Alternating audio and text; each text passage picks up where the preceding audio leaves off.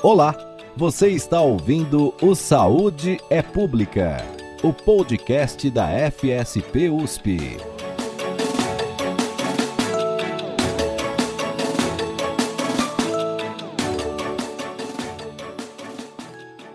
Registro de Câncer de Base Populacional de São Paulo, hoje um importante sistema de informação sobre a doença, teve um início bem tímido em 1963, com o Dr. Antônio Pedro Mirra, que, entre outros trabalhos de peso, presidiu a Comissão de Controle do Tabagismo da Faculdade de Saúde Pública da USP e programas de combate de mesmo tema.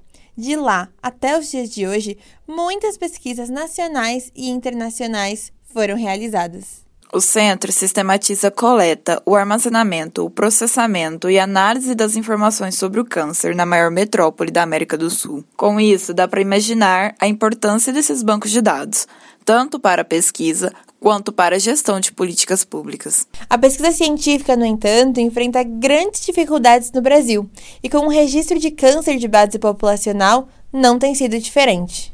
O centro viveu percalços que chegaram a ameaçar sua sobrevivência o que poderia ser um desastre para as pesquisas e o conhecimento da real situação epidemiológica do câncer em São Paulo.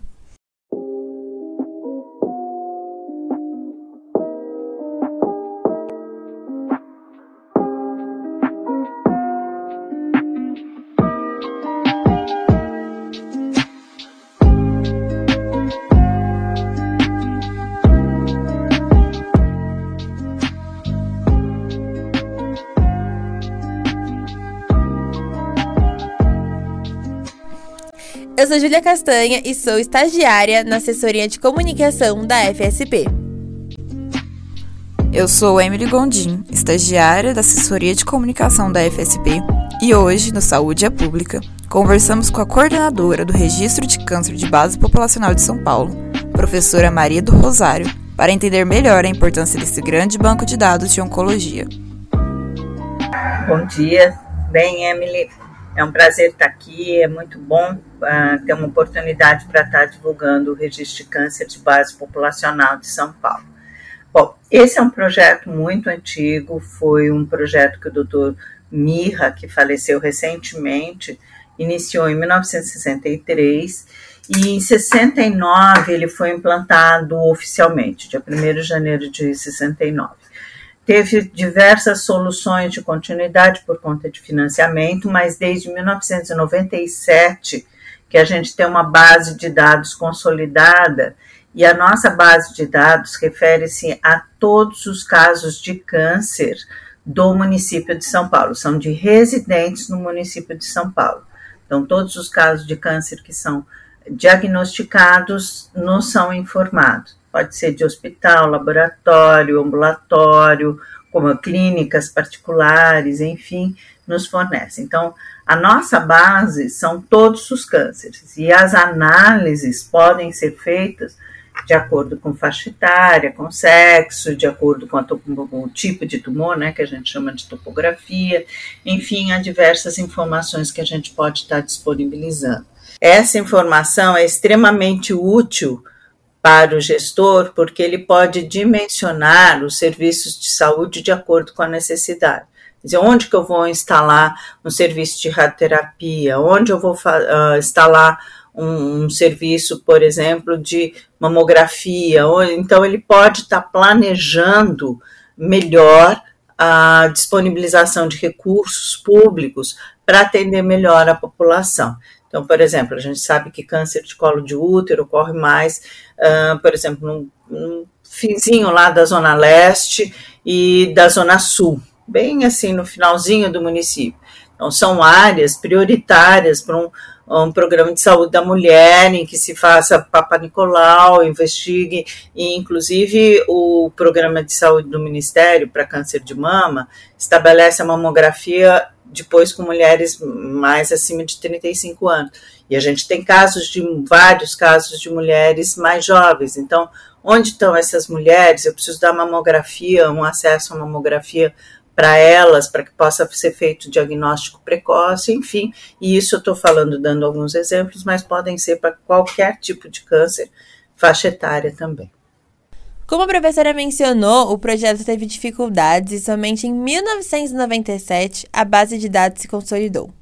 E novamente, a equipe profissional está enfrentando problemas para manter os dados devidamente atualizados por falta de recursos financeiros, não é mesmo? Esse é o nosso grande problema, é a questão de financiamento. Por quê? Porque nós temos duas fontes de financiamento. Uh, nós temos o Ministério da Saúde, que faz um repasse mensal, e nós temos um convênio com a Prefeitura do município de São Paulo, através da Secretaria Municipal de Saúde. A USP, ela dá uh, as instalações, telefone, enfim, todo o suporte logístico. Eu, por exemplo, sou professora da USP, eu não recebo isso, coordenadora, enfim, a USP dá esse suporte. Mas os funcionários precisam ser pagos por algum convênio, alguma coisa assim. E qual é o problema que nós temos? Esse repasse do Ministério, já há quatro anos, ele entra como SUS. Antes vinha lá uma alíquota dizendo Registro de Câncer de Base Populacional de São Paulo. Agora não, vem SUS. Esse SUS entra na Secretaria Municipal de Saúde e some. Então, esse repasse do município, nós, do Ministério, nós não estamos recebendo desde 2007. Tentamos, tentamos, estamos continuando a tentar, mas o SUS, a Secretaria Municipal fala: não, isso daí é repasse SUS, não é para o registro. Segundo ponto, e esse dinheiro a gente usava para equipamento, para manutenção, enfim, algumas coisas, né, que enfim, a gente está tá desfalcada disso. Além da parceria com o Ministério da Saúde ou o SUS, que não tem sido tão parceiro assim, o convênio com a Secretaria Municipal de Saúde de São Paulo se encerrou em junho de 2020. A verba era usada para pagar os funcionários, fazendo com que alguns pesquisadores trabalhassem de forma voluntária para manter o registro funcionando.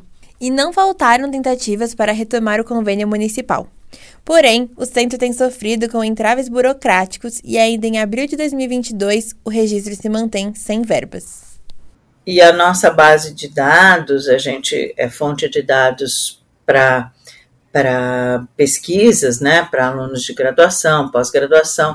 Os alunos fazem estágio lá com a gente no registro. Hoje em dia eu não consigo receber ninguém porque eu não tenho ninguém para receber esses estagiários e a gente fornece a base para a prefeitura. Então, esse, esse dado estaria disponível para a população, para qualquer um que quisesse ter acesso. Eles têm lá no site da prefeitura, que nem tem os óbitos, tem os nascimentos, tinha as informações de câncer, que hoje em dia estão bem defasadas.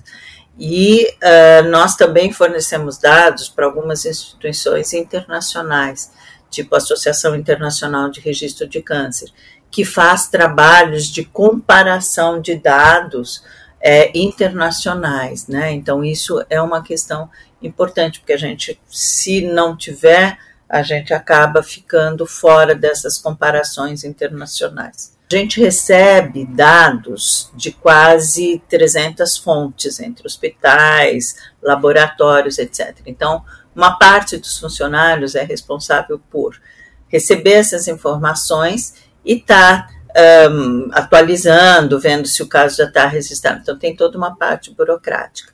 E a outra parte é a parte de pesquisa, em que a gente pega uh, essa base de dados e vai estar tá analisando. Eu, atualmente, nós temos três bolsistas de iniciação científica, que é o único trabalho remunerado que a gente tem, e eles estão ajudando nessa questão do trabalho lá e também estão fazendo uh, uma pesquisa muito interessante sobre qual a situação dos registros de câncer no Brasil. Uh, um deles vai estar pesquisando sobre o câncer de próstata e raça barra cor. A outra a bolsista vai estar trabalhando com os cânceres relacionados ao HIV e a outra bolsista está pensando em trabalhar, ela ainda está definindo um, a questão dos cânceres relacionados ao meio ambiente, né? Por exemplo, município de São Paulo, questões de poluição, trânsito, enfim. É, então são trabalhos assim muito instigantes, né? A gente sempre tem umas perguntas bem instigantes para fazer. né? Então a gente quer está sempre querendo saber, bom, os nossos dados são comparáveis ao de algum país, não são? Por que, que os nossos são melhores ou piores, né? Em termos de maior ou menor incidência? E assim a gente, o nosso padrão é muito parecido com o americano, por isso que é o padrão uh, que a gente quer ver a questão da diferença do câncer de próstata segundo raça barra cor, comparar com os, os dados americanos para ver, porque tem vários tipos de câncer e o nosso comportamento é muito parecido. Lógico que a taxa de sobrevida deles é muito maior, mas uh, o comportamento, assim, do, do tipo de câncer, em que idade que incide mais, etc., é muito semelhante. A gente está curioso para saber. Então, a gente tem sempre algumas perguntas para fazer, algumas perguntas instigantes. Esses dados, boa parte deles estão publicados em artigos uh, internacionais. Tem um trabalho que a gente terminou, acho que dois anos atrás, a gente se perde um pouquinho com essa questão da pandemia, acho que dois anos, três anos atrás, comparou a incidência de câncer de pacientes com HIV e pacientes sem HIV, então a gente viu o risco de câncer muito maior em pacientes que tinham HIV uh, e uma taxa de sobrevida menor, quer dizer, o paciente com HIV tem uma maior probabilidade de ter câncer e pior, ele tem uma menor probabilidade de sobrevida, né? taxa de sobrevida dele é pior. Então, a gente sempre tem algumas perguntas interessantes e que os dados do registro podem nos ajudar, se não a responder, mas está indicando os caminhos para outras pesquisas serem feitas em hospitais, etc., que possam estar tá ajudando a saúde especificamente na área do câncer. Pode-se dizer que uma das bases de dados mais importantes sobre o câncer sobrevive por aparelhos e ainda assim, a muito custo, consegue entregar pesquisas de qualidade. Sim, é inaceitável que o projeto siga com tantos problemas financeiros. O câncer é uma doença cada vez mais prevalente na população e precisa de investimentos mais sólidos, tanto em pesquisa quanto em políticas públicas de prevenção e tratamento. Mas a vontade política, infelizmente, ainda precisa despertar para este grande projeto. Obrigada, professora, por coordenar o projeto em meio a tantos impedimentos financeiros e pela participação nesse episódio do Saúde à Pública.